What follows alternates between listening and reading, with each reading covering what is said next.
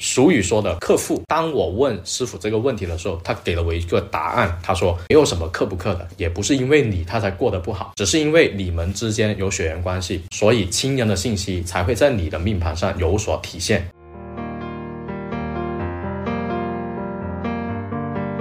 给大家切个橙子，马上切伤了手。在这里，我必须得再 Q 一下止血咒 YYDS，我真的亲身感觉到了，这玩意儿真的很厉害。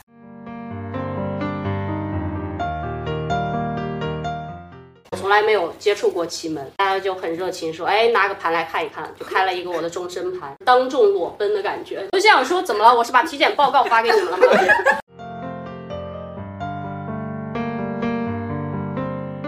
大家也可以在小宇宙、喜马拉雅、网易云音乐、QQ 音乐等播客平台找到我们节目。如果有咨询或者课程相关的需求，也欢迎大家关注“学门有理”公众号，也可以添加易曼的微信“易曼零四幺七”。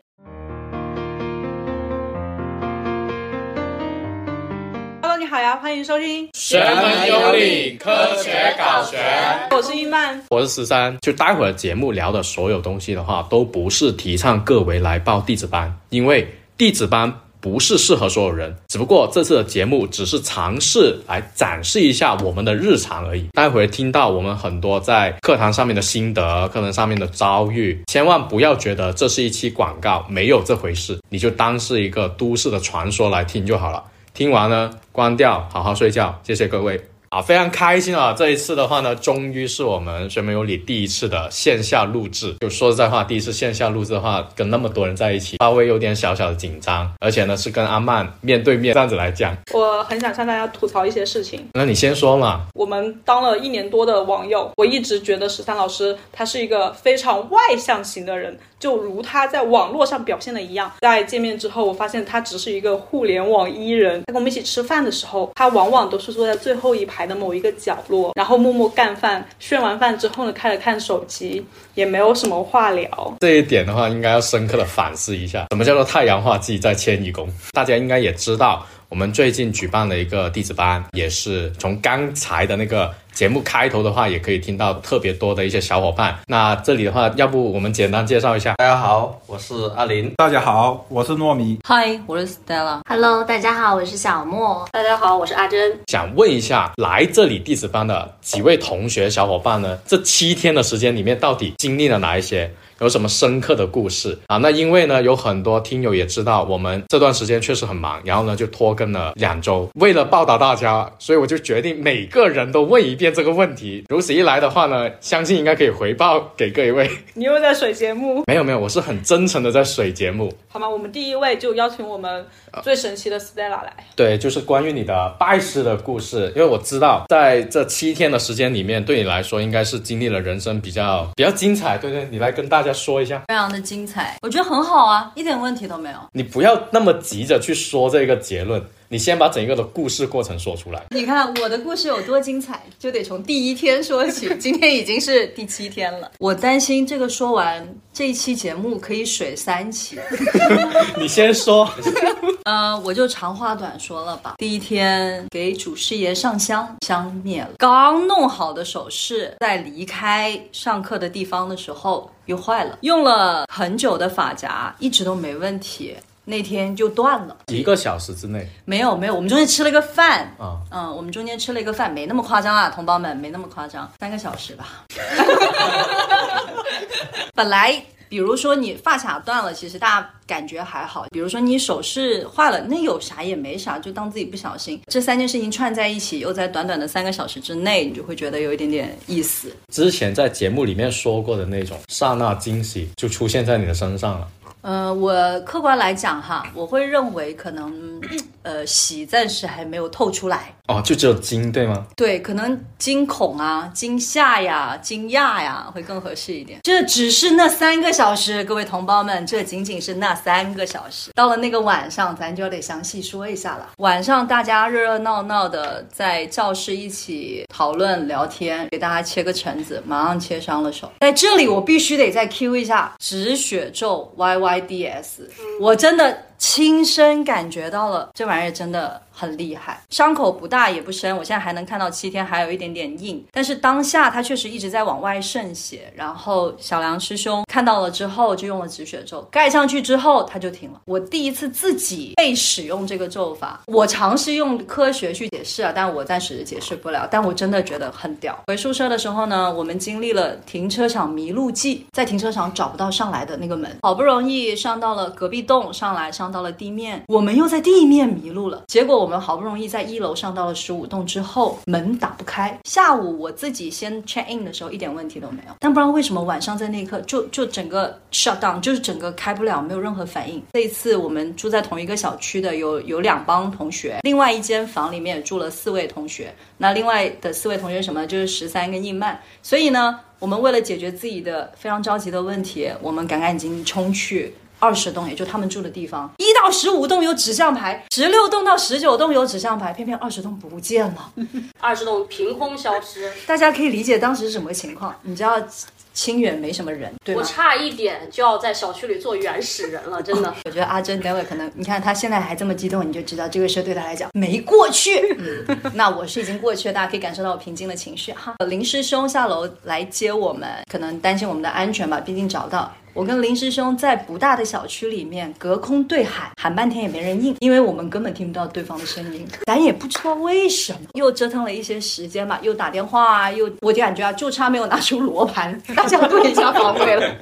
真的，你知道那刻真的，你当时的想法就是，Oh my god，我的身体不行，我的心灵也快不行了。好不容易冲上来，来到了二十楼的这个套房里面，我们第一件事情就是冲向各自的厕所。十三师兄去解决了我们那个房门开不了的问题，大家以为到这儿就大结局了吗？这只是故事刚刚开始中场。十三为了提升你们的阳气，住在你们的房间里，一个人和三个妹子住一间房。好，他现在女朋友也知道了。啊，By the way，我们那是有四个房间的房子。当大家在聊天的时候，我心想，大家人人都在，那我就抽个空去洗个澡吧。结果这个澡洗完了，自然要吹头发。我是一个长发的女人呀，前期一分钟都没什么问题，突然间停电了。我觉得这都是巧合，咱就说有些巧合虽然概率很低，但它确实发生了。我真的非常感谢，我们是搞玄的。但凡换了其他人，我感觉我们已经开始尖叫了。再次感谢十三师兄把这事搞平了，哎，我们的店回来了。经此一役之后，好，真的到睡觉那趴了吧？到了，到了，嗯各自各自睡去。好了，这一天呢、从早到晚，那个时候已经十一二点了，可能终于要睡觉了。那我运气好，抢了一个主卧。主卧什么意思？大，有厕所，宽敞。因为它大嘛，所以它那个房间门口就有一个那种感应的，叫那个夜灯。这个夜灯它关不掉，它就是自动的感应亮跟暗。所以呢，我关灯的时候呢，哎，我现在有点寒，我可不可以申请要一杯热水？没关系，这段我来讲。那个灯呢，它就是一闪一闪，一会儿呢亮，一会儿呢灭。它不像是声控，也不像是感应，它就是有自己的意识，是吗？对，就我躺下去，悄咪咪的盖上我的被子之后，我就发现那个灯灭了很正常，然后没多久它又亮，它又灭，我就一个机灵从床上坐出来，坐起来，马上开房门。当时是阿珍跟小莫我们一间房，我们在一个房子里住，十三已经回他的房间里面去了，他们就问我你干嘛？你不进去睡觉了吗？我不敢睡，那个灯一亮一暗，一亮一暗，我害怕。小莫就说那没事儿，我有眼罩，我跟你换。我到现在都非常感激他。虽然听说他那一晚上也没说好，他也没睡好哈。咱就是说啊，感谢小莫。感谢十三，第一天的大结局，啊，对，这第一天的大结局，然后换完房间之后呢，我就抓着发财包，一手一个，我有两个发财包，同胞们，其实我买了五个，但是我当时身上带了俩，左右手一手一个，抓着发财包，硬生的熬到了天亮。好了，这里就是我这个第一天就这样结束了，精彩。Wonderful，感谢大家。Stella 的话，在这一次的弟子班里面的话，因为第一天的遭遇，我们也是同期的，在群里面做了好几次的直播，就文字直播了他的倒霉，所以梁师兄也已经在这一次的课程里面给他起了一个外号啊，就是黑仔王啊。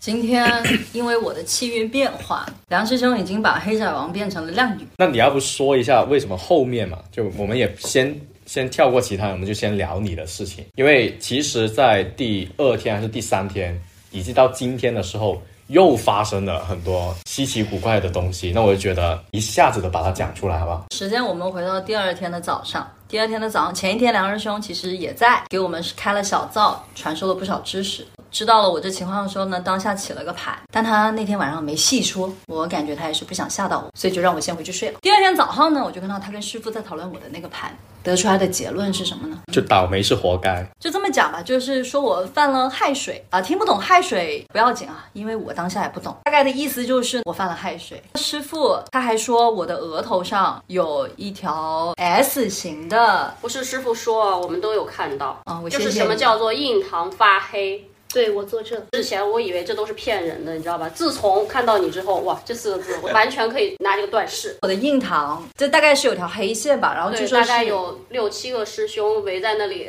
对观察我的明堂。非常好的教学案例。我感觉我当下特别像就是是那种也实验室的研究品，每个人过来看完说真的耶，你本来就很害怕，然后师傅说你这有一条黑线哦，我说真的吗？然后每一个师兄师姐过来真的耶。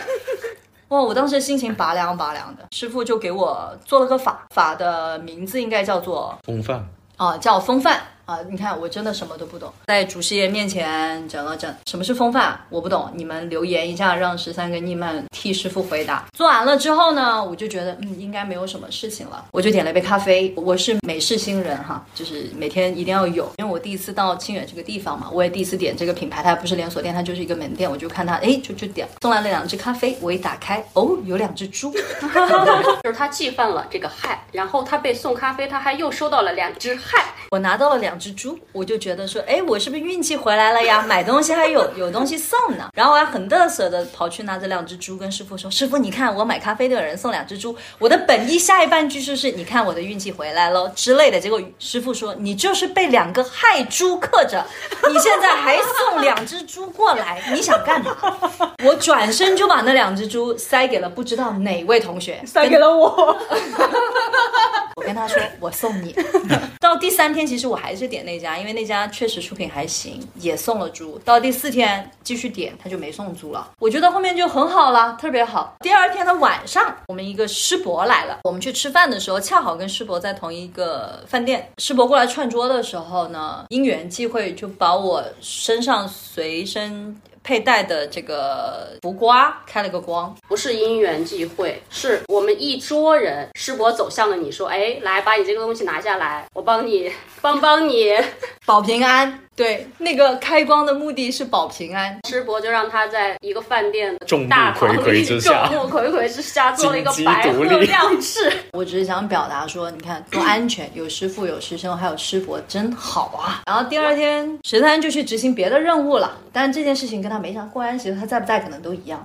师傅在教一个很重要关键的知识点，学了它能发财。发大财！我是用平板加那个 iPad 笔去记笔记的。当师傅讲到这个点说：“来，大家一定要认真听哦，要记下来哦。”我的笔莫名其妙的掉到了地上。就是那支掉地上就算了，它之前也不是没掉过，因为那支笔我已经用了很多年了，就有至少两年以上，一点问题都没有。它也之前也掉过，我低头一看，那支笔的笔尖已经笔身分离了。对，它的头手分离了。就为什么我说头手分离？因为如果有 iPad 那个笔的同学，大家应该知道，其实它那个头是可以换的，我可以扭下来换别的东西。但是它断是把里面那节断在里面，所以它真的就是分离。他假装很淡定说啊没关系，捡起了那支笔之后，就要很快的去记知识点，然后又随手拿起了我们旁边一个人的笔，然后那支笔没水儿。最可怕的是那支笔其实是我的，哦，是吗？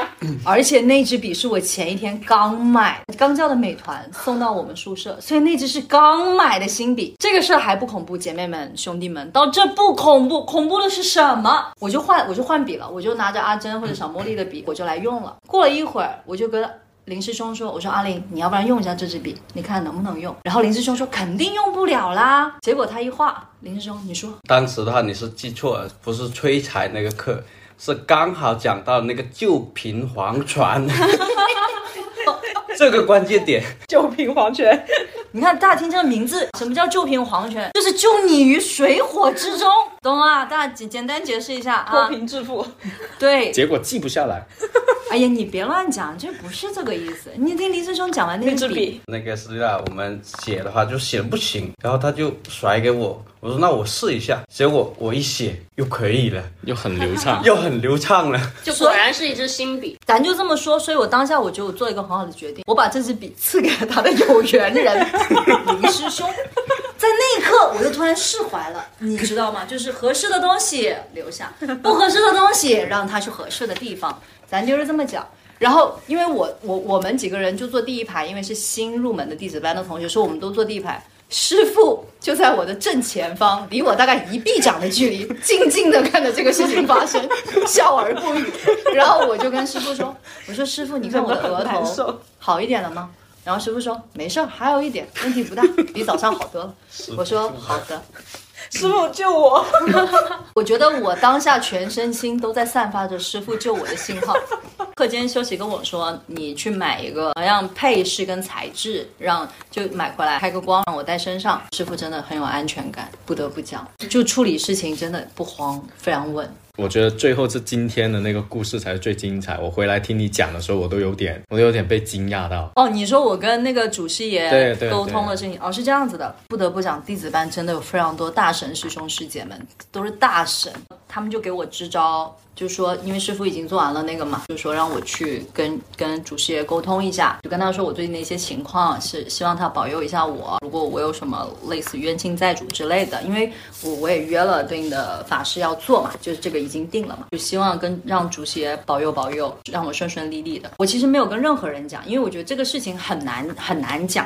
就是也没有就开个喇叭麦跟大家说，来大家围观，我跟祖师爷沟通，那不可能。所以我的本意是趁大家中午都出去吃饭，我自己悄咪咪的就就把这个事情做了。我其实一开始用的借口是你们去我叫了外卖，结果各位好学的同胞们，我也叫外卖，我也叫外卖，结果一场下来五六个人都叫外卖，我心想算了，叫吧都叫吧。到了真的是要吃饭，就是这大家都叫完外卖，真的要散了，因为有些师兄是要出去外面吃，他们不叫外卖的。又不知道为什么，突然有个人发起说，干脆就都出去吃吧。我发誓那个人一定不是我，因为我就在旁边站着，他就喊我去，我说我不去，我说那你要不要尝试一下喊大家一起去？结果一吆喝一吆喝全走了，真的是全走了。我那一刻我就觉得非常妙，因为真的，比如说小莫也都下单了，对，所有人都下单。当时小莫还有大家纠结人都说没事儿，那就退了或者怎么地的，就是全走了那一刻，就那前后脚，就真的，我当时我都算认命了，干脆我就拜吧，反正你们也不知道我在说啥，我自己一个人碎碎念，都走了。前脚送走他们，后脚我就开始非常紧张，开始点香，跟主持也讲这个事情，开始执圣杯了。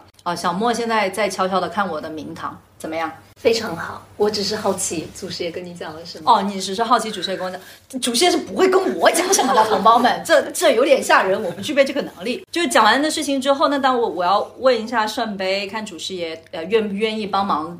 做这个事情，可喜的是祖师爷并没有拒绝我，那我就开始烧玉皇钱了。然后在烧玉皇钱的时候呢，我就听到了门外面有小鸟的叫声，这个叫声我能分辨出来是非非常轻快的叫声。这是一个很好的外应。当玉皇钱烧完了时候呢，那只鸟就走了。这鸟出现就在我烧纸的时候，烧玉皇钱的时候，所以你圣杯是一次过了吗？两次了。哦，对我打了一次，他没过，然后我又开始狗腿的求求，我就说我一定会好好学习，我一定会努力的，我真的约了还音在，还有剩下的，真的保佑我。第二次就过了，过完了之后我就烧玉皇钱，小鸟就开始唱歌了，我烧完了，小鸟唱歌也就结束了。然后我就听到小鸟唱歌的时候，我也觉得是外应，所以我在当下我就说谢谢祖师爷。然后我听到了。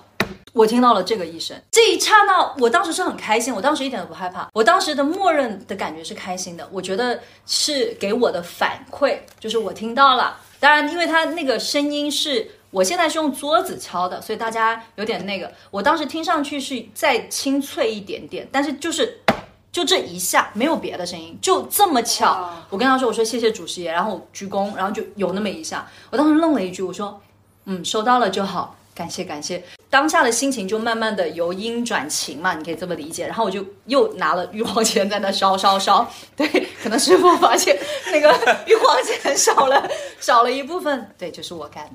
我看玉皇钱快烧完了，那还是要鞠躬嘛，就习惯是要再鞠躬。然后在我鞠躬狙三个的时，第三个刚狙完，那玉皇前灭掉了。如果有人烧过纸的话，可以理解它那个火苗啊。它一般来讲，它不会灭，因为我我其实算潮汕人，所以我烧纸经验还蛮频繁的。比起大多数非这个地区的人，他不会就突然间一口气全灭完。大家能不能？我是说火苗啊，你不要说怎么那个火星这不算，我就说火苗，就是我鞠完躬，第三个躬我下去，然后因为玉皇前就在我眼睛可看到地方，它就灭了。然后我当时想说，主席你不走这么快吧？不聊聊天吗？类似于这种感觉。没有，我就说 OK，主席你真的走了，好的好的，感谢你慢走啊，谢谢你。类似于这种吧。然后结束了，结束完了之后，我就推开那个门儿。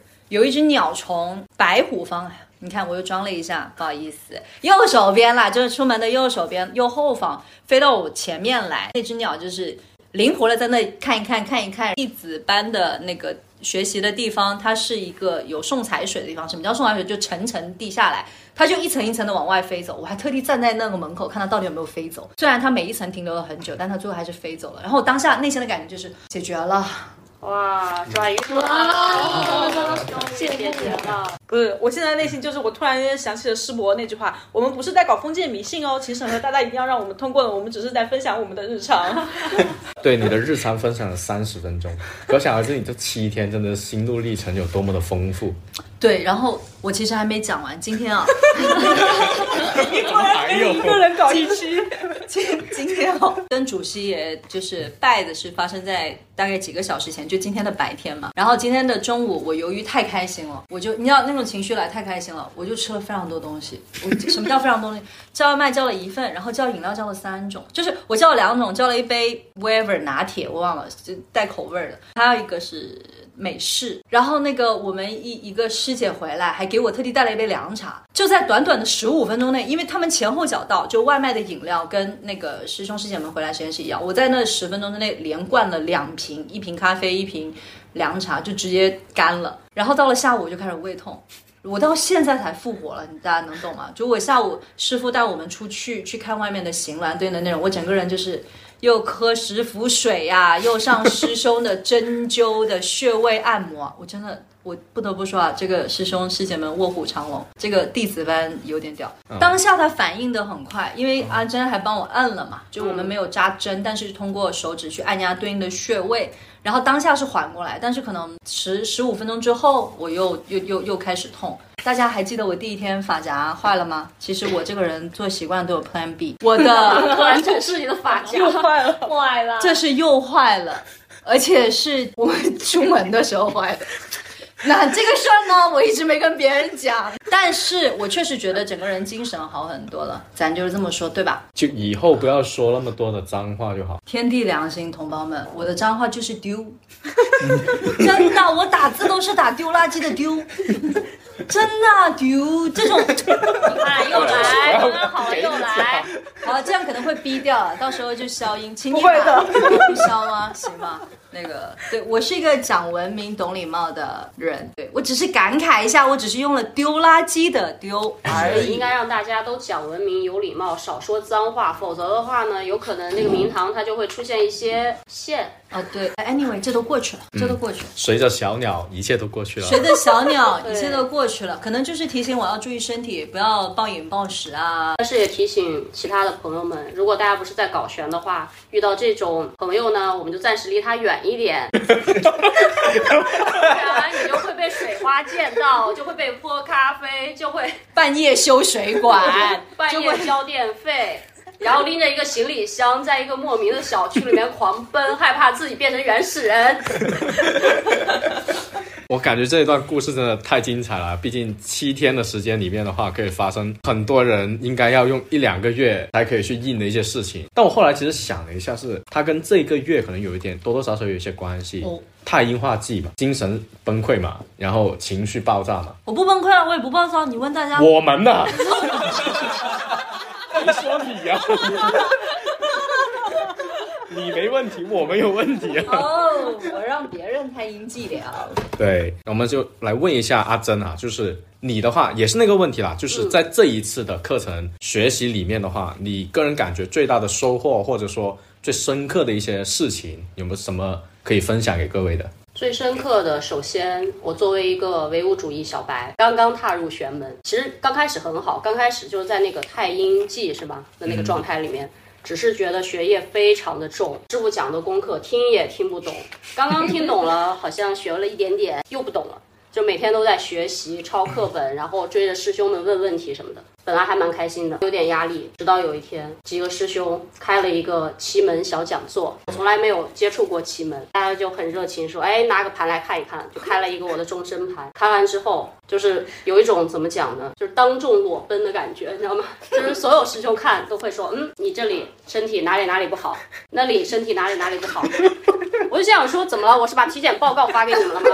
就这只是开胃小菜，当然后面就说了一些其他的。什么嗯，之前可能不太会接触到的东西，我当时就很害怕，我就小小的撒了一个谎，我就说阿林有事要找我，我们那个灯管好像有点问题，我要回去修。但师兄们也不放过，就接着讲，讲到了一些什么什么前世今生这了那了的。我晚上回来之后，首先小小的有点失眠，但是我为了第二天能好好学习嘛，我还是上床睡觉了，竟然很好的就入睡了。哎，我觉得很开心，对吧？结果两点半的时候，我就突然醒了，嗯，连做两个噩梦吧，算是，但是不是很什么血腥暴力，但是有点难受的噩梦。醒了之后两点半，我就听门外悉悉嗦嗦各种声音，乒乒哐哐。但是因为我的室友小莫同学就是一个作息很不稳定的人，我那我就猜猜想他要么去卫生间，要么就开始洗漱。等一下，凌晨两三点洗漱？呃，对他经常这样。没有没有。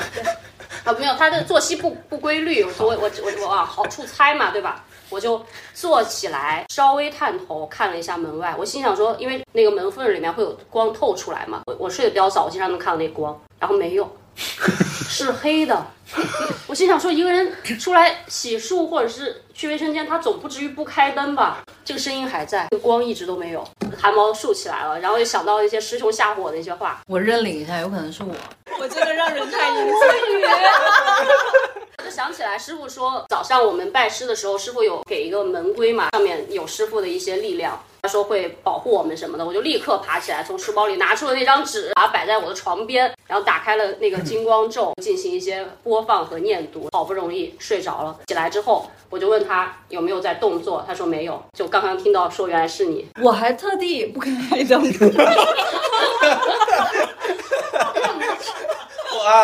所以说大家不要自己吓自己，自己吓自己是最可怕的。昨晚我们去各个看完那个奇门终身局之后，然后我跟小莫还还吃了个宵夜才回来，所以比较晚，然后再聊。我为什么没有跟你们一起吃宵夜呢？因为我已经吓得瑟瑟发抖，自己跑回来了，你知道吗？我知道。我也知道你在骗我找一个借口，因为我跟阿玲对了口供，发现对不上，但不重要，不重要。你们这个晚上好像剧本杀呀，非常。我还跟阿玲说，别跟阿珍讲，没关系，我懂。为什么我没开灯哈？是因为那时候确实很晚了，我就出来了一次。我一出来那次干嘛？我就出来接一下水啊，对，我就出来接个水，所以我就悄悄咪咪的去厨房接个水，然后我就回去了。哇，你真安静。后面就不是我了。举手表态啊，后面两点钟那一次应该是我，但是我。我保证我开了客厅的灯，然后呢，我就去到洗手间。所以你现在是说我瞎是吗？那你看到两点，两点二十八，我是一点多，应该是你。那应该是我，或许那一次我忘记了开灯。所以说，同学们又一次说明了什么？就是离这些人远一点，是不是？但我我会想到一个比较有趣的概念，在那一个时间点里面，你可能。觉得自己在倒霉，那事后复盘的时候，你当然可以找出一个很合理的解释。嗯，但在那一刻，可能他们充当的就是你生命里面外应的那只好朋友啊，对吧？他们充当的就是那个身份角色。真是谢谢你们啊！在刚才不知道原来那两个稀稀嗦嗦的声音是。好朋友，之前因为早上起来之后，就又回想到昨天听到的一些事情，就心里还是多少有点不舒服嘛。然后早上去的时候就先拜了祖师爷，后来就说让师兄帮忙做一点去晦气的事情。我和小莫就先做了，先做了之后。突然就旁边有很多人排起了队，然后我就心想说啊，就其实每个人都有一些很莫名的东西，只是不说，是吗？对，我就问这是这是怎么了？大家不至于这么爱凑份子吧？所有师兄都说啊，昨天回去之后，嗯，不是很舒服。有的人三点醒了，有的人五点醒了，原本睡得很好的人也什么四点钟要起来去上厕所什么之类的这种。法海师兄啊，应该是就给我们每个人挨个做了一遍去晦气的这个这个这个动作。就因为一个晚上的奇门局。对，那天晚上有很多人，就是昨天晚上，我们是后面才加入的。我们去到的时候，师兄师姐们已经聊了有一段时间了。据说那天晚上。每个人的盘都在一起交流，就都因为法法师兄是一个非常非常厉害的奇门高手，非常非常厉害，所以大家都想交流交流，学习学习。我不想，没有我，我是被迫的。OK，然后呢？所以其实那天晚上，除了我们仨儿后后到的以外，应该都看了很多人的盘。所以其实他们是看了非常多人的盘，每个人他们都看，大概率就是只有少数人没看。然后那个关于阿珍不想的这件事情，我我觉得这真的是日月人的一个问题，咱就这么讲，不会拒绝，因为其实阿珍要走的那一会儿是在看我的盘，他的顺序是这样，先看了小莫的盘，小莫看完看我的盘，他们俩不要太嗨，真的。因为我觉得没有啥，大家主观概念不一样。阿珍就说林师兄那边有事儿，有个灯什么的，真的是认为当下是出了问题，需要阿珍去解决。但是一个男生遇到灯的问题，要一个女生回去解决，你想想看这个逻辑有多么不合理。我一听我就知道这玩意儿肯定是个借口，但是我又害怕真的有什么事儿，所以我就去跟林师兄确认了一下。就你聪明，那你也没有救我。我这事后复盘才，然后大家就觉得说啊，阿珍刚来就要走，他们会认为师兄们的热情。对师兄们就说：“来，我们来救你，看看到底怎么了。我觉得，我觉得可能那个状态，大家的角色是不一样，因为师兄会默认今天的主题就是帮师兄妹们看《终身奇门局》。你既然来了，那你肯定是想看的，就他们的认知是这个样子的。但是我跟阿珍去的时候，实际是不知道他们在干嘛的。对我们以为他们在复习白天的功课，从师兄们的角度来讲，你要来帮忙看盘的，结果你现在着急要走，那么就白来了吗？你才刚来五分钟，来让你插队，对，插队不讲了。直接把我的盘掐断儿，看阿珍的。我当时还想说，对啊，不可以，先看吧，没关系。那阿珍先看，她着急要走，我就觉得她真的有事要走。所以当阿珍的盘被投影到大屏幕的时候，大家在围着他，你们可以想想哈，那个房子围了十几个人，大家就围在一个大电视面前投影。我真的很想找一个缝儿钻进去，真的，我想消失。就你们看吧，好吗？不要我我我我走了，拜拜，再见。这个故事听下来，怎么又跟 Stella 有关系、啊？跟我没关系，有关系，插队是插你的队，没打断也是你没打断。而且他都已经去对口供了，他都不是救我。是你在看盘的过程中，我去对口供，因为你你在看盘又耽误了十分钟，我怕阿林那边真的有事儿，我想去帮你先解决阿林那边结这个了的事情。对，反正就是有被奇门的这个准确程度和各位师兄的这个技法水平所震撼到，影响了晚上的睡眠。阿林的话呢，也算是我们呃水门有理的话，也听了好久了。他也是我线下的一个好朋友，在我的影响下，这个影响是什么影响呢？上班的时候，我们都在摸鱼，他在那里看视频，我就在那里写电台稿，或者说看一些玄学的书籍。时间久了，看着看着，他也入坑了。入了坑之后的话，就来到了这里哈。那我也想问一下阿林，就是在这一次的课程里面，你最深刻的印象，你觉得是什么？大家好，我是阿林。进来我这个弟子班也是很奇妙的缘分吧。十三师兄的话也算是我的这个引路人。那这一次的学识的历程，有很多印象深刻的这个事情，让我特别印象深刻的。第一件的话，我们刚刚 Lila 说的，当时他第一天发生的时候的，就是什么呢？第一次当他的这个发夹首饰掉的话，是我们的十三师兄帮他处理烧这个玉王钱。下午又发生了一些这个事情，杨师兄也是帮忙扫了一一下，就是在后面扫完之后，梁师兄是打那个圣杯的，好像两次还是三次都不过，我就看到史蒂达在后面很紧张。第四次的话，我就看到史蒂达直接跪下去。对，了？就是我忘了这一段了。这段让我印象非常的这个深刻，他直接在后面跪下去，跪下去了之后就过了。就过了。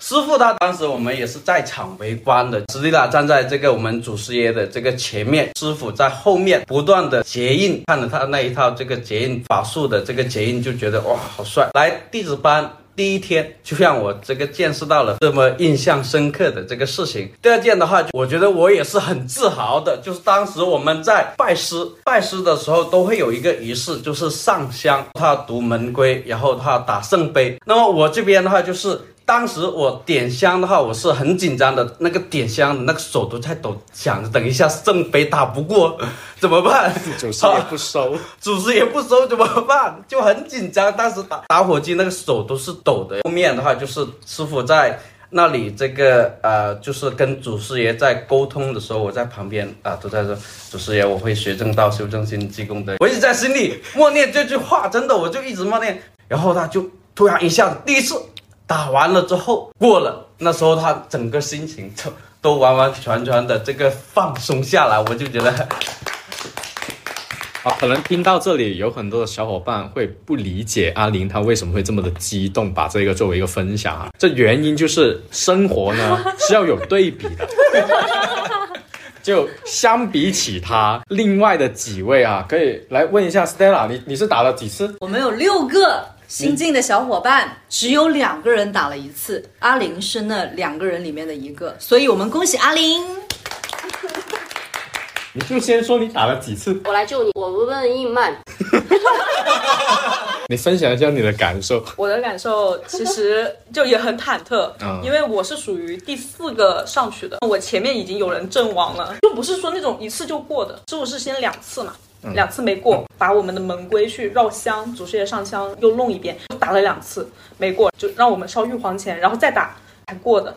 这是你是吗？就我前面已经有案例发生了，我就很忐忑，我就在那里抠手指，还有人给我拍照。我可能是因为没有默念林师兄的那一些 内心的祷告，就在那里就就很很紧张，看着师傅在那里弄，结果啪啪打两次没过，绕圈打两次啪啪没过，稍微往前啪打一次还没过，跪下，然后然后我就在想，我说要下一次还不过怎么办？然后好下一次好结束了，啊、你知道吧？就是。太刺激了，我知道下一次再不过怎么办，下一次再不过师傅就劝退，他就会还存在两次。OK，师傅说了，就两次为一次。你五次之内，如果你没过的话，就相当于你跟这一门技法是没有太大的缘分的。那就是十次，其实简单说就是祖师爷也不赏饭吃，不要你了，拜拜。就就悟性不到家，我们换个技法学吧。可能很多的小伙伴在听起来的时候会觉得很欢乐啊，就我们这样子的一个聊天的氛围。但当你置身在那一个场合的时候呢，是会莫名的严肃起来。严肃起来之后呢，心里面就会开始紧张。我当然是一次过的了啊，谢谢各位。太秀了，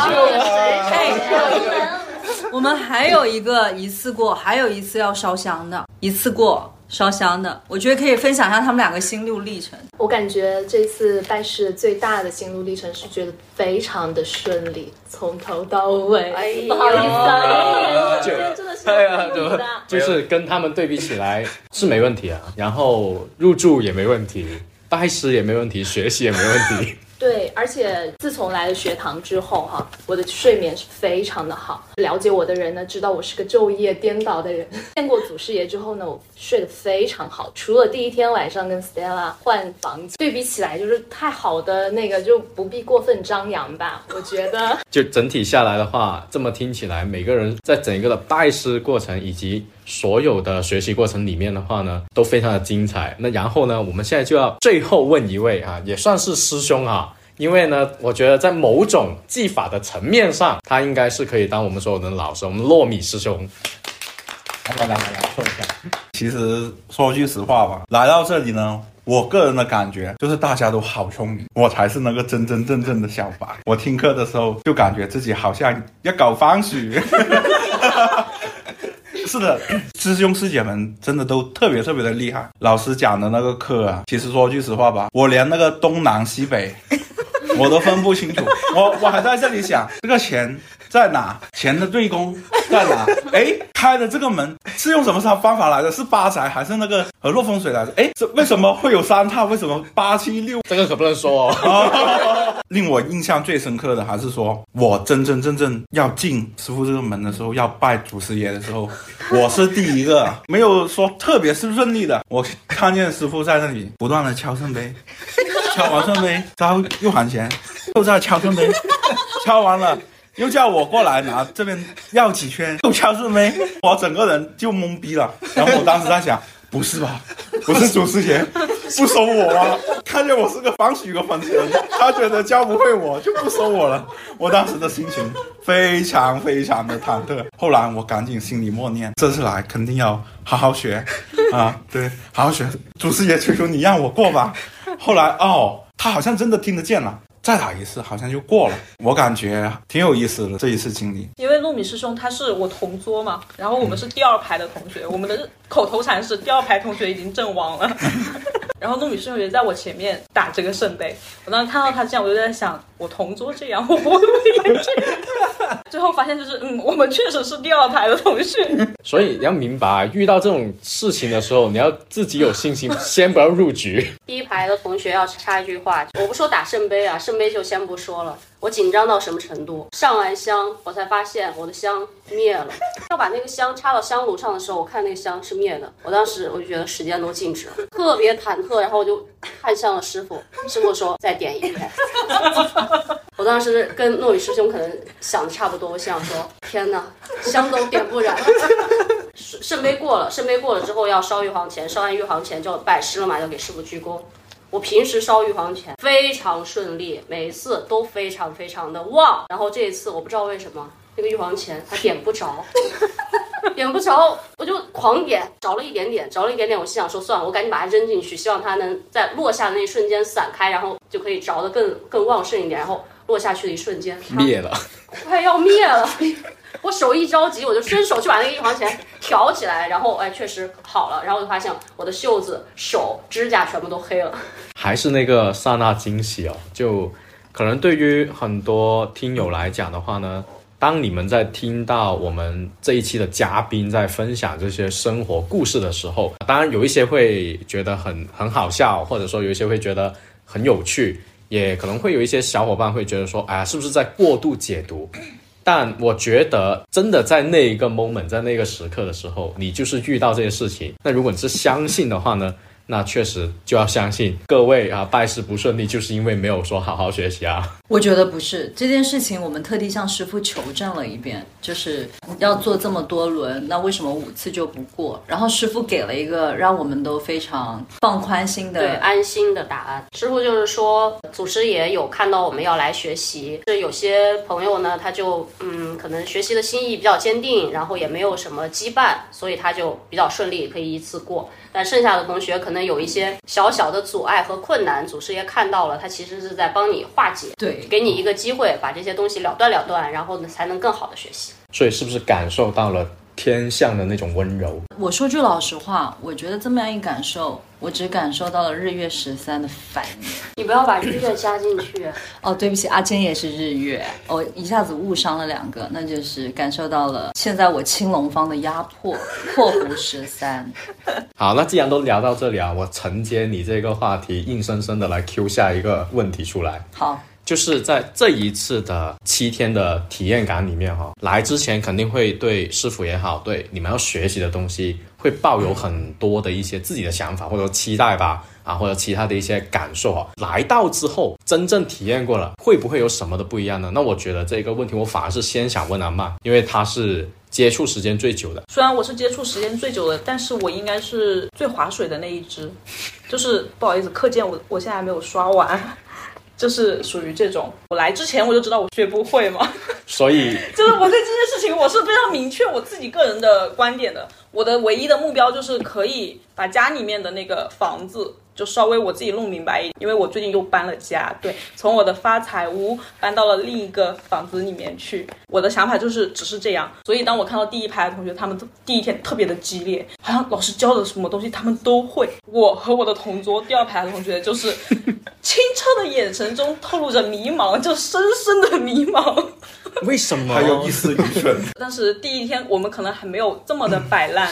第二天的时候，第二天我感觉我们的智商又回来了，因为第二天讲行峦，哎，这个我懂，看图说话我懂，所以我在第二天的时候，我非常能够感受到文科生和理科生之间的差异。因为第一天我觉得就是很理科化的东西，它有很强的逻辑性和公式，但是第二天很多都是想象力。除了这个的话，我第一天的时候我就已经知道糯米师兄是很强的这个命理大师，他学了很多很多的东西，等会儿可以他自己来分享。但我第一天的时候就不太熟嘛，然后就比较腼腆。意思是不太好白嫖。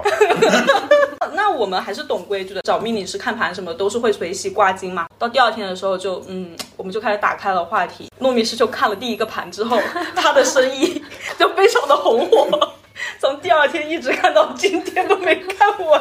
潘多拉的魔盒一打开是不可能盖回去的，就像是在群里面，你只要发说“我来免费看一下什么东西啊，看一下号码，刷刷刷，出来了。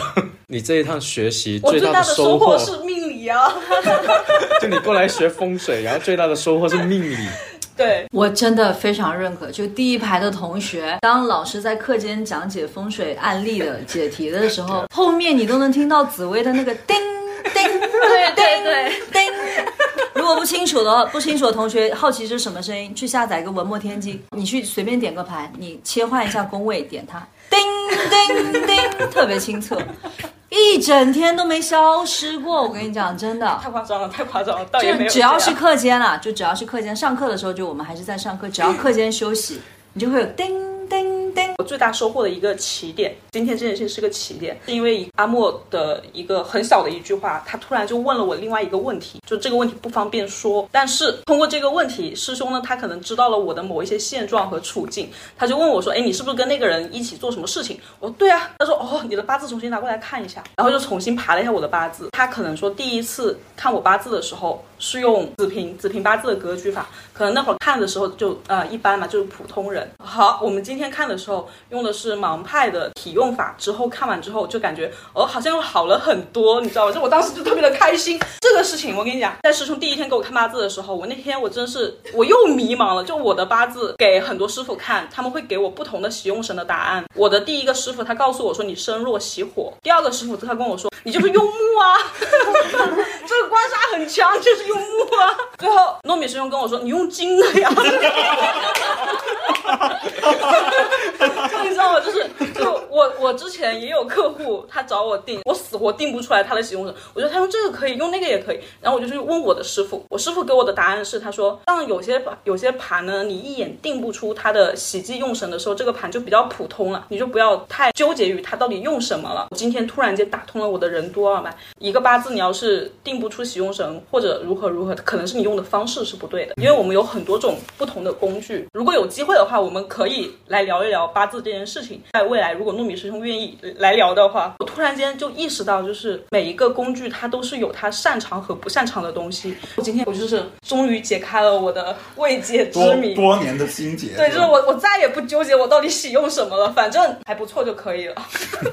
方法那么多，总有一个可以让我发家致富。对，我就是喜欢那个能让我发家致富的方法。对，没错，我不喜欢，你你有你其他的追求，雷老师，你来说还是我来说？你说吧。我觉得，我觉得我说会比较戏剧化一些，因为因为糯米师兄的这段时间一直在给我们看他。今天我们的就是实战作业，就是把我们拉去了一个公园，去实地盖小卖部，盖一个发财的小卖部。在路上的时候呢，我就把糯米师兄从另外一趟车截到了我们这辆车，然后糯米师兄上车之后就跟 Stella 就开始聊，下车的时候聊到了 Stella 她老公的盘。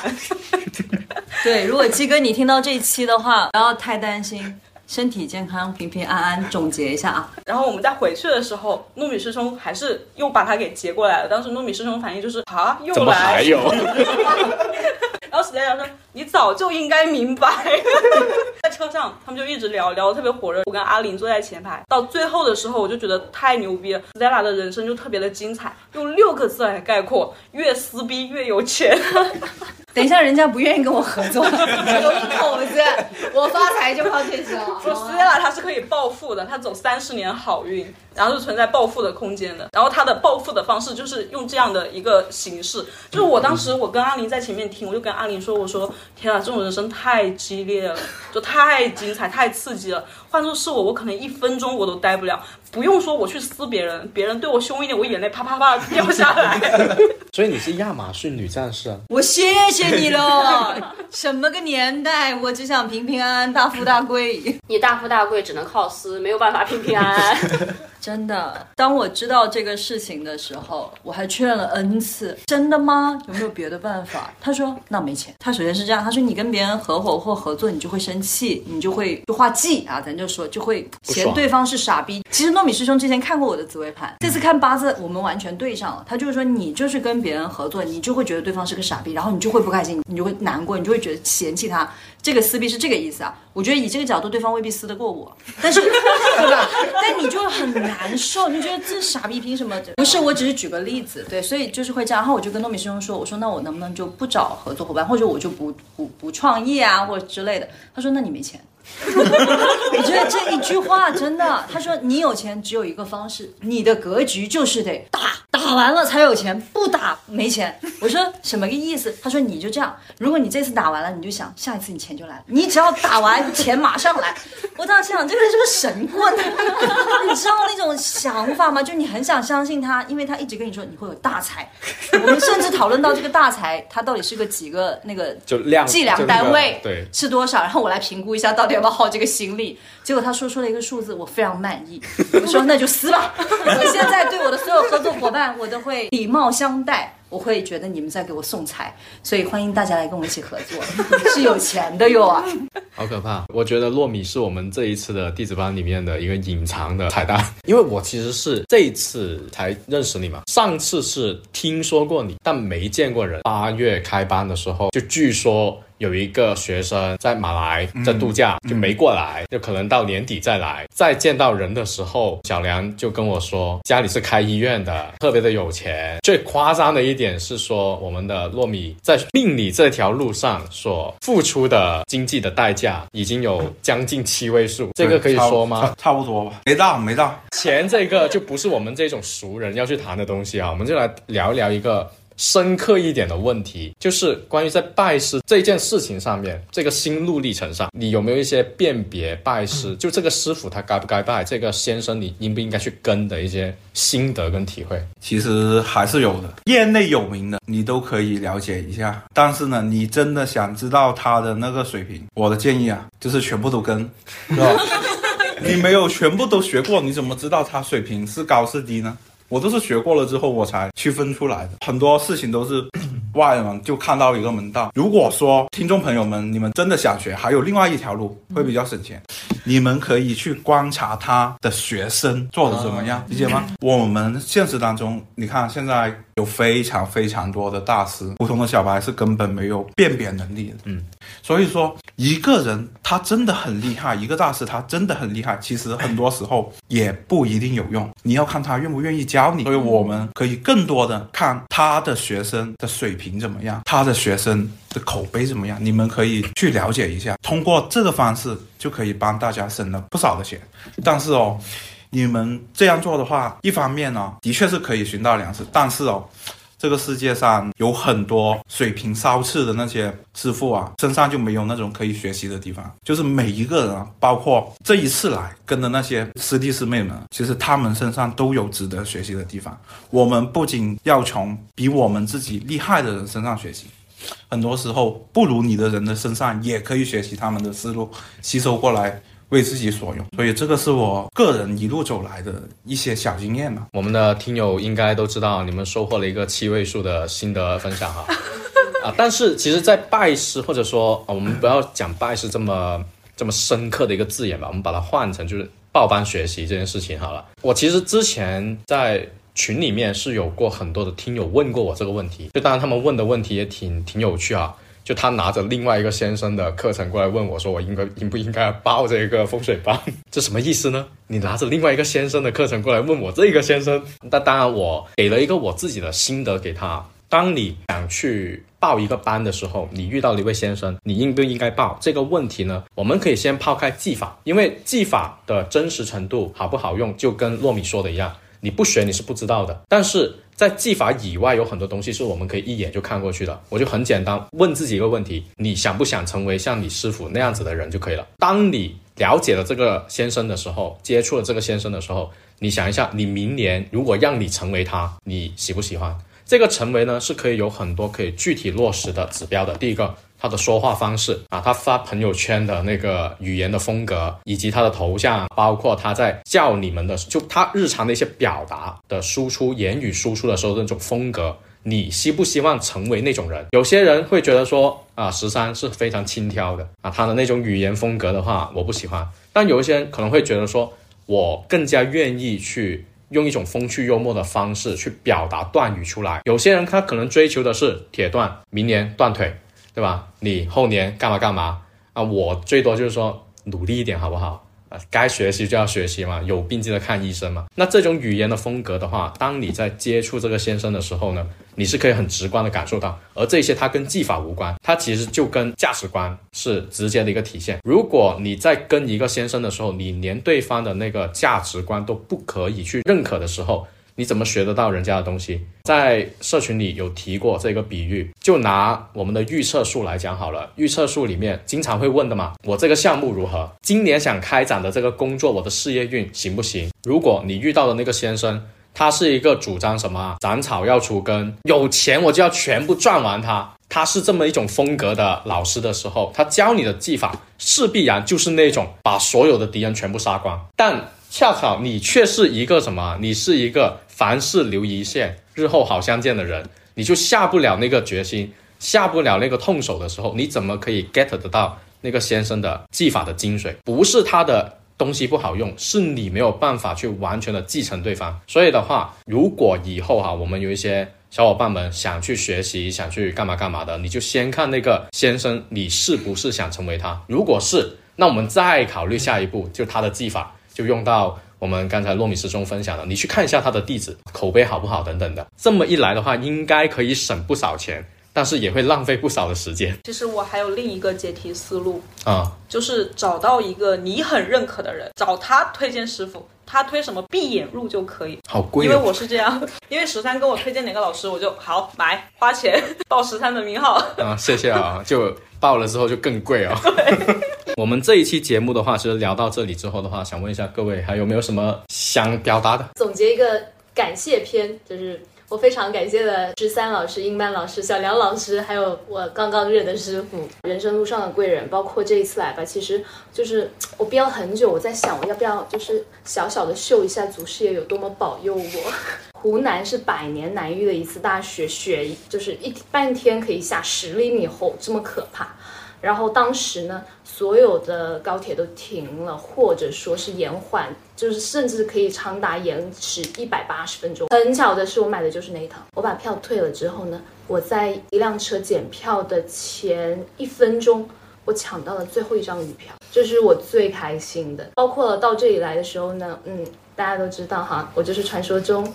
那个圣杯拜师圣杯一次过的小朋友啦，玄学这个门也是很奇妙的。我我跟十三，我们两个在办公室有时时候摸鱼嘛。一开始的话是我在偷瞄他干什么，然后变成了后面教我一些事情。就慢慢慢慢的，他教我一些基础的，一路到这个弟子班。所以我也是无意的用了这个糯米师兄的刚刚说老师傅的总结吧。要拜师傅，他首先要看他的这个学生学的怎样。当时的话，我也是跟着十三学，哎，我觉得 OK，这个老师是适合我的这个风格，非常顺利的来到了弟子班拜了师。那其实的话，我觉得来到这里这个弟子班的话，不仅仅是只有师傅在教一些风水，师兄师姐跟我同一届的，就真的是有很。多的大神，大家去讨论，包括像他们请教一些问题的时候，大家都是非常的这个愿意去分享的。而且你的学费刚从股市拿出来之后，我就经历了大 A 的跳水。对，可能这个的话就是祖师爷冥冥中的庇佑，感谢祖师爷。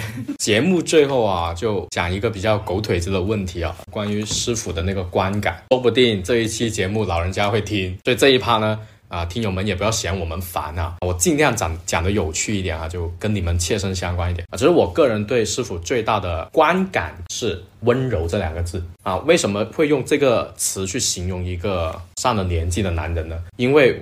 我自己也也会看八字啊，在我的紫微盘跟八字盘里面的话呢，其实都有一个相意，就是对父亲的那个信息是不好的。俗语说的克父，但是我非常深刻。当我问师傅这个问题的时候，他给了我一个答案，他说没有什么克不克的，也不是因为你他才过得不好，只是因为你们之间有血缘关系，所以亲人的信息才会在你的命盘上有所体现啊，他跟你没关系。就那时候它的这个解读会让我觉得，好像就大冬天的时候，你打开水龙头就有暖水啊，还不烫，刚刚好的那一种，就特别的舒服啊。这是我对它最大最深刻的就知识以外的东西哈。因为知识的话，那肯定是浩瀚的，就为人处事方面的最大的一个观感。我开始没有见到师傅之前，我对他的想象是，他会是一个就是相对来讲比较仙风道骨一点，留着个小山羊胡的那一种类型，然后很喜欢穿中山装。就是在我的印象里面，我对风水师的定位其实是这种样子，尤其是而且还要瘦的，年纪肯定还是要大一点，因为他女儿其实也零零年了，其实差不多大的。我会把她自动带入到我父辈的那一个形象里面去，然后尤其是港片看多了，就会觉得风水师就哎就应该是那个样子。但是我那天下车，我看到师傅的第一眼，我觉得这位先生他真的跟隔壁的叔叔或者伯伯特别像，一看上去他是经历过一些风吹日晒，嗯因为皮肤还是会稍微黑一点，而且他很健壮嘛，很靠谱的那一种。他不说他是风水师，你也想不到他会是。做这个行业的人，但是师傅，我觉得他是一个不会让人感觉到害怕的一个老师。嗯，情绪很稳定。他不单单是情绪很稳定，是一个问题，Zella 问过我问，然后在我同桌问一遍，都可以继续再重新来一遍。对，很可怕这个事情，我一直想学，但是暂时还学不到，希望以后可以。而且我之前会以为说师傅也是像十三老师在网络上表现出来的伊人的那一面，很会说话，语言上的表达是非常丰富的。但事实上，师傅是他很愿意去教你，很愿意分享，但你得问。主动才会有故事啊！而且老人家微信打字很慢，所以所以微信问问题基本上回的很慢。但是线下的话，他会巴拉巴拉巴拉巴拉。就是现实生活中，我觉得师傅和十三的形象其实还是挺一样的。我作为一个唯物主义小白，我其实对拜师和师傅之前没有什么特别的想象，我就还是把它当成一个学习之旅。我可能之前比较关注的就是我这一趟来能学到什么。然后十三之前有跟我说大概一些，比如说规则、规矩上面的东西，我觉得也能遵守，也可以。接受，那我就来了。但是来了之后，嗯，整个观感就是一百八十度大调转。我刚看到师傅的时候，我就觉得师傅真的很平易近人，可以这么说吗？对我们每一个人都非常的关爱，然后都会过来之后就来说，哎，来一起喝喝茶什么的。我们 S 女士就拿起了地上就是看起来很不起眼的一个茶，随便泡一泡。师傅第二天说，嗯，这个茶已经是一个四十年的，应该是非常珍贵吧的一个一个一个一个茶，就拿出来我们随便。喝。上课的时候，师傅非常耐心，讲的课非常的清晰。我们有不懂的地方，一遍一遍的问。但是这个都其实不是最重点的，他还没有逃出我课程的那一面。因为我被西门冲击到之后，就一直在跟师傅说，我说，哎呀。刚听完那个奇门，晚当晚就做噩梦嘛，啊，怎么怎么办？师傅就真的像十三说的，非常温柔。他说没关系啊，无所谓，前世今生，你知道前世干嘛有有什么用？风水可以调啊，你自己想要改变，我们可以调风水啊，然后我们可以改变自己的性格啊，有很多的办法。我确实是因为我自己跟父母的缘分，尤其是父亲的缘分也是有点浅。就刚才十三说的时候，我是非常感动的。有某几个瞬间，就是特别需要有人来安抚这个很难受的这个情绪的时候，师傅就非常轻易的，然后出现，非常简单的说没关系，这个事情感觉就搞定了，让我就是有一个确实到了一个新的家庭的感觉，就这个是最好的。我唯一想说的是，其实我对于师傅的感官跟我在朋友圈看到的是一样一样的，落地了就是果然不招眼。对师傅最大的感触是他情绪的稳定。可以带给我一些力量。就我是一个情绪不太稳定的人，而且我会很需要别人的认可，我会在别人的认可中来塑造自己的情绪感官。所以呢，师傅的出现对于我来说是互补的，然后是很温和的。我觉得我跟呃风水堂的缘分就此展开了，然后呢，我的人生就要开启新的篇章了。将来呢，该发达就发达哈。对，苟富贵。不相忘。这边是糯米。说句实话，我对师傅的印象呢，我来这边的时候，我是真的非常非常的惊讶。主要还是师傅的那个知识储备量，因为我本身也是一个学百家艺的。我学百家艺的人，听到师傅的那个讲课啊，还在惊讶师傅的知识量。他也是一个学百家艺的，就是因为我跟他走在同一条道路上，我才能更加的体会到他的这种不容易。他也是把这种风水当成自己的兴趣爱好，当成自己这辈子要钻研的一个方向，一直在不断的钻研，不断的搞。这一点就是因为我其实学命理也是学了很长很长的时间，我那些笔记本这么厚的两三百页的都写了十几本，而我来到这里，师傅更可怕，他学了多少种风水？十几种是吧？择日二十多种，他还能不打架，我真的是非常非常的佩服他，被他掌握知识的那个容量给吓到了，他真的非常非常的博学，而我呢？我也是一个学八加一的人，斗数我跟了九个吧，八字我跟了十几个，我七生四余也跟了三个，我加起来差不多跟了三十个老师，十几个八字，搞得我我人头都是昏的，你知道，就是就是学的过程当中，A 老师说这个是 A 格，B 老师说哎这个不是硬啊，这个是硬格，G 老师说哎这个不是，这个是是才格，然后到后面我干脆我连格局我都不学了，你知道吧？去学体用了，去去学体用了，一一个老师一个讲法，你要我怎么学？他跟其他的不一样哦，我学斗数的过程当中，可能都没有这种感觉，我就感觉这些融会贯通起来不是很难。但是学八字的时候，一定格局派的话，一定是有一个老师错的。但是凭我现在所掌握的知识，我判断不出来，人就学昏了。我八字上我是学昏了，然后我来这边听见师傅说这十几种风水，这二十多种择日，我真的是很震惊。我震惊的不单单是他能学那么多。能用的那么好，他根本都不需要看课本。我更加惊讶的是，他没有学乱，一个八字学学的我头都发昏了。他是怎么做到的？所以说，我是真的非常非常佩服他。他一定是花了非常大的精力去钻研这件事。他真的是我见过这么多我拜那么多老师里面钻研精神最强的一位。他也是我的人生目标，因为我现在我的目标就是成为跟他一样的人，学得多而且学不乱。希望我这辈子可以达到吧。他真的太厉害了，可以，嗯啊，糯米大师。我们是有风水初级系统班的，在我们开课的过程中，不断的会有听友来咨询，他的问题是你们这一个风水是哪个门派的？我每每遇到这个问题，我也讲不清楚我是什么门派。就是今天终于找到了一个答案，我们是百家派。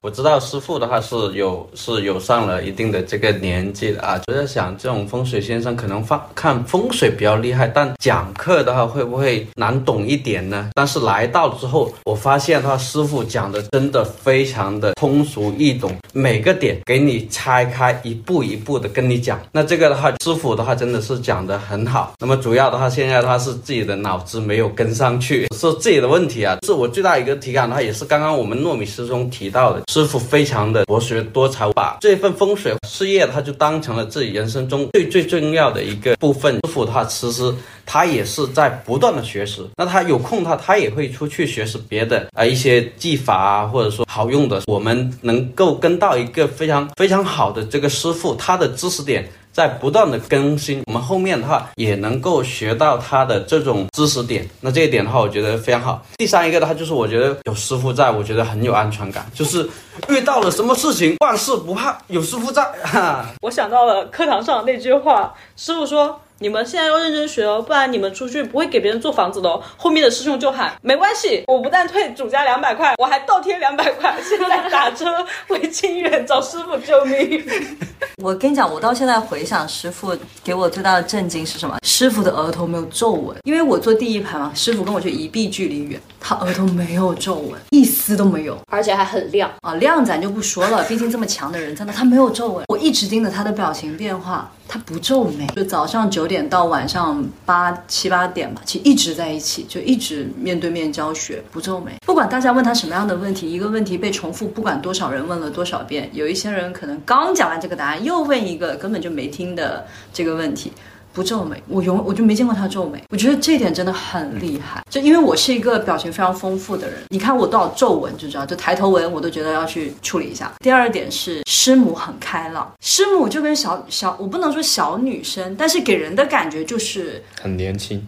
对，心态非常的年轻，而且状态很好，跟我们这帮弟子有说有笑，状态、心理状态特别特别好。在我看来，我判断一个男人，因为师傅在我这个的角色是一个当然标准的男人嘛，他对于家庭带来的影响，以及他的另外一半的整个体感，才是我去判断这个人很重要的一个判断标准。当我看到师母的那刻，我觉得，嗯，这真的是一个应该是一个很不错的男人。对，然后当当我看到他的整个脸的时候，我觉得，嗯，他真的很稳。第三点，我觉得他带给我最大震惊是。他让我开始相信这句话，就是相信相信的力量，这样你才能让别人信你。我觉得师傅说任何劝人的东西，就是我是一个被说是因果很重，就来到这个世上就带着因果来的人。然后我也跟师傅交流这件事情的时候，我我觉得所有人很多事情啊，你会觉得他说这句话是出于他真心认为这个观点就是这样子，他不是为了劝你去宽慰你当下的情绪，他才这么讲这样的一句话，而是他真的就相信这个就是他相信的东西，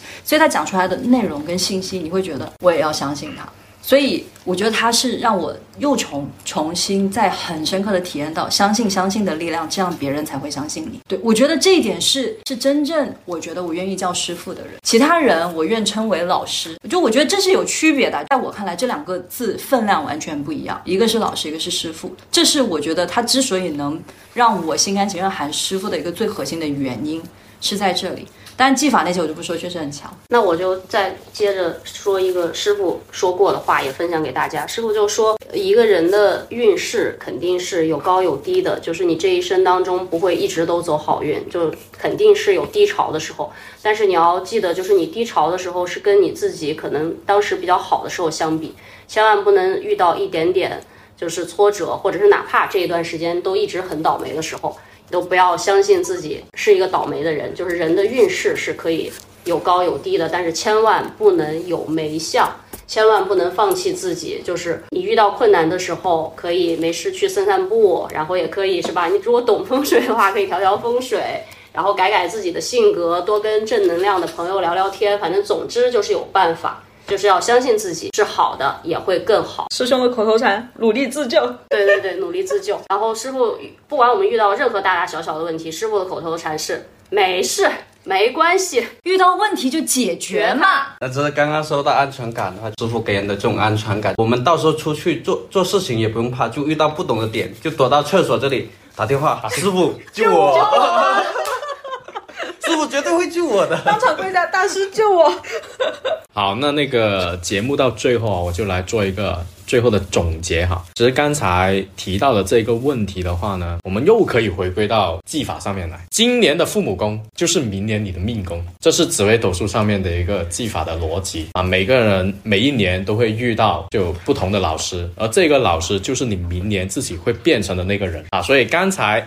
各位讲出的那些对师傅的观感啊，我也非常的衷心希望是明年你们也会成为这样子的人，或者说以后也会成为这样子的人。那听我们这一期节目的小伙伴呢，我也希望哎，这一次我们的评论区可以聊一个很可能会很深刻的问题啊。因为现在也接近年底了，或许你们可以回想一下，在过去二零二三年的时候，有没有遇到对你们影响特别大的、深刻的老师或者先生？说不定二零二三年遇到的这一个先生，就是二零二四年你要去成为的那个人啊！我觉得这是一个很有趣的思想实验啊，或者说是一种自我的观察。如果有兴趣的小伙伴，可以在评论区里面把这个问题给咱们分享一下。我这几天围观糯米师兄给我们几个人解盘。我有一个很深刻的体会，我们在座的各位其实都是非常积极的人，他的这一份积极创造了今天的这一份际遇。从糯米师兄的解盘上面，我读到了一个信息：今年对于大家来讲，都是在座的各位来说都是非常关键的一年。就比如说 Stella，他刚刚是度过了一个非常。漫长的，而且很坎坷的大运，他今年是进入到新大运的第二年，而且是很好的大运。哎，这么一一讲的话，等比例缩放，你看刚十年经历了一个很坎坷的大运，就跟你这七天经历一个比较难受的经历，到最后那只鸟，我觉得也是一个。我觉得其实这几天我情绪还蛮正向的。没说你情绪不好啊，是我们，是我们啊，是你们啊。Oh sorry，我只是想说，就是当你做出了一个重大决定的时候，如果这个重大决定是正向的，它可能对你未来的很长时间都有很强的一个影响。而且从我们目前的案例来看，因为我们在座的几位都是会发达的人，对。会发达的人来呀，尤其是我们的 S 女士，即将要走三十年好运的人。死皮君。好了，那我们这一期节目的话，我希望听友们能够听得开心。我真的没有在水节目啦，虽然我这一期节目没怎么说话。那你分享个实用的。东西。关于那个晚上做梦被吓到的，今天有一个很简单的方法，师傅在饭桌上说的。你如果感觉今天被吓到，你会睡不好觉，那你就把你的鞋子，它是冲内还是冲外？没有关系，一正一反就可以。对，就把你的鞋子一正一反的放着，放到哪里？就床下床边一正一反。前床有三个方它是位的嘛，随便它是它是这样子，对不对？